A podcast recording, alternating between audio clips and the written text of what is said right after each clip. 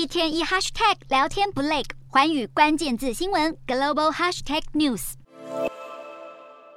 菲律宾总统小马可是正展开上任后首次国事访问，先后出访了印尼、新加坡，而在七号与新加坡总理李显龙见面，共同见证了两国签署多项协议，加强双方的合作。新加坡与菲律宾合作范围包含数位、反恐等领域，彼此也分享相关的情报，提供监测和分析能力。另外，在南海议题上，两国领导人重申和平安全，并强调在符合国际法规范之下进行务实协商，来达成南海行为准则。而这次小马可是拜访新加坡，也成功巩固两国的合作深度，并建立起更紧密的伙伴关系。